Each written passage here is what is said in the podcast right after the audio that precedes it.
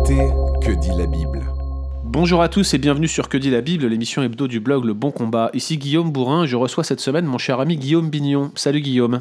Salut Guillaume. Alors cette semaine, un argument qui peut peut-être vous paraître un poil circulaire. La question est la suivante.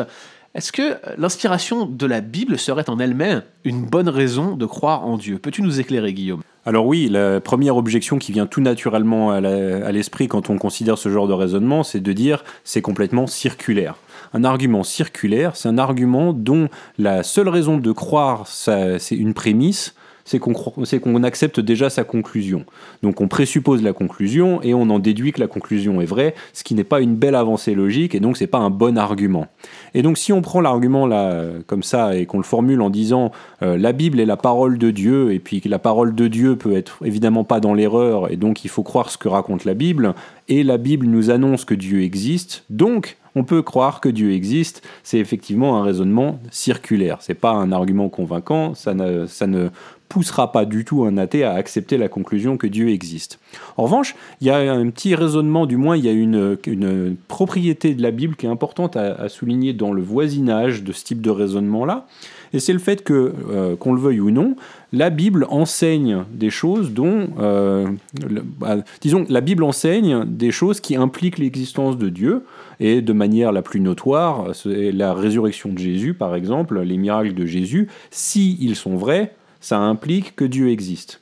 Donc ça soulève immédiatement la question, est-ce que ces histoires sont fiables?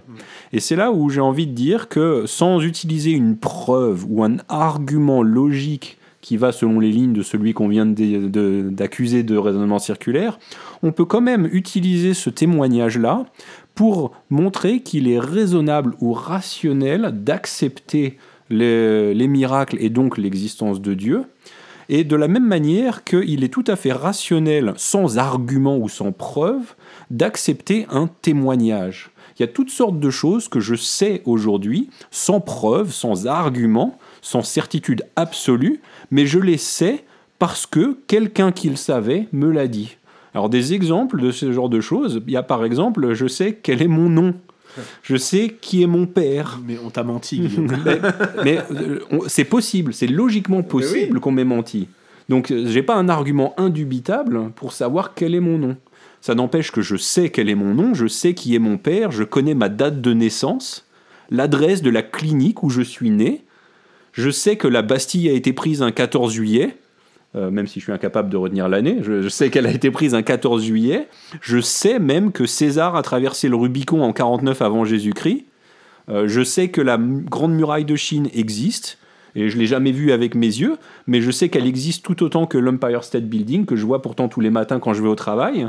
Et je sais quel est le président de la République française, je sais que le Mont Blanc culmine à 4807 mètres, et je sais qu'il pleut souvent à Seattle. Toutes ces choses-là, je les sais sans l'ombre d'une preuve, simplement parce que j'ai quelqu'un qui le savait, qui me l'a dit, et j'ai accepté leur témoignage. Et donc, de la même manière, on peut prendre les histoires de- du Nouveau Testament, les, les- les biographies dans le- les évangiles, selon Matthieu, Marc, Luc et Jean, qui nous affirment cette histoire de ce qu'ils ont vu sur la vie de Jésus, et qui nous disent voilà comment ça s'est passé, on l'a vu ressusciter après sa crucifixion, et c'est à nous de croire ces choses-là sur la base d'un témoignage, c'est pas juste de la foi aveugle, c'est tout à fait raisonnable d'accepter ce témoignage historique. Et en plus, on pourrait répondre à ce, genre de raisonnement, non, euh, parce qu'il y a des objections contre la fiabilité du Nouveau Testament. D'accord? Parce que je suis bien d'accord, il ne s'agit pas d'être crédule et d'accepter tout type de témoignage. Euh, pour que un témoignage nous donne du savoir, il faut que ce témoignage soit fiable. Et donc, on peut débattre ensuite de la fiabilité des, des sources du Nouveau Testament. Très bien, c'est un débat historique où on peut débattre de cette fiabilité. Mais il y a un truc important à réaliser avant même de se lancer dans ces débats-là, c'est que il n'est pas nécessaire d'engager dans le débat historique pour accepter et être raisonnable et avoir du savoir si le témoignage est fiable. Et un exemple de ça, c'est euh, moi par exemple, je crois que la Terre n'est pas plate. Bah, ça c'est surprenant parce que je pensais que tu croyais le contraire. Exactement, c'est révélation. euh, je ne crois pas que la Terre soit plate.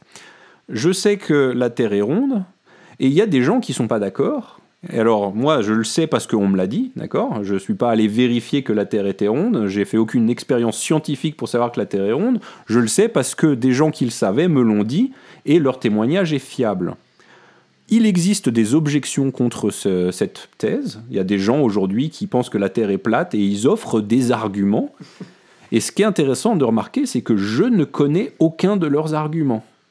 Je ne connais pas leurs arguments et donc je ne sais pas y répondre. Alors j'imagine qu'ils sont faciles à réfuter, mais ça n'empêche que je ne les connais pas et donc je ne connais pas les réponses à, à ces objections-là. Néanmoins, je pense qu'on s'accorderait tous à dire que je sais que la Terre n'est pas plate c'est simplement parce que la force du témoignage qui m'a été donné fait foi et me justifie dans mon savoir que la Terre n'est pas plate.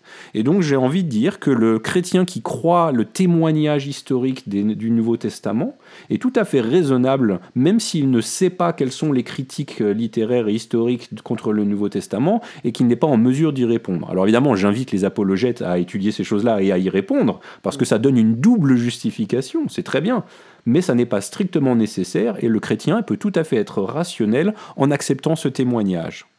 Et une dernière chose à dire, c'est qu'on peut même monter, sur la base de ce témoignage historique, on peut même monter un argument historique. Mmh. Et les apologètes font ça régulièrement. Ils, utilisent les sources historiques du Nouveau Testament sans les traiter de manière inspirée. Ils disent voilà, on a un enseignement historique dans ces documents-là, et on peut monter un plaidoyer convaincant en, support de la résurrection de Jésus. Soit, très bien, c'est pour aller un cran plus loin. Mais en fin de compte, le chrétien peut tout à fait être plus modeste en simplement en disant il s'agit d'un témoignage et j'accepte ce témoignage. D'autant plus que pour le chrétien, si le christianisme est vrai, il existe un type de témoignage encore plus autoritaire que celui du témoignage historique, c'est le témoignage de l'Esprit Saint. Alors encore une fois que l'athée ne m'accuse pas de raisonner de manière circulaire, je ne suis pas en train de dire l'Esprit Saint existe et il témoigne de l'existence de Dieu, donc Dieu existe. Mm. C'est pas un argument de cette manière-là, c'est juste un, modèle que j'offre pourquoi il serait rationnel de croire au témoignage des Écritures, parce que si c'est vrai, eh bien, il existe un mécanisme de témoignage encore supplémentaire à celui qui est purement historique et intellectuel, c'est le témoignage de l'Esprit Saint. La Bible nous dit que l'Esprit Saint témoigne à notre esprit que nous sommes les fils de Dieu. Et donc, ce témoignage-là, qui est encore plus fiable, encore plus autoritaire que le simple témoignage historique, nous donne une double justification lorsqu'on accepte la vérité de l'enseignement du Nouveau Testament. Alors il y a donc des témoignages objectifs sur des faits objectifs, il y a le témoignage subjectif de l'esprit, euh, subjectif n'étant pas un terme ici que j'utilise de manière négative. C'est extrêmement important de se souvenir de cela, c'est que tout ce que l'on connaît de l'histoire est par le biais directement ou indirectement de témoignages. Donc c'est extrêmement important que nous puissions reconnaître cet état de fait. Merci Guillaume de nous avoir rappelé ces choses et on se dit à bientôt. Retrouvez d'autres épisodes sur www.leboncombat.fr.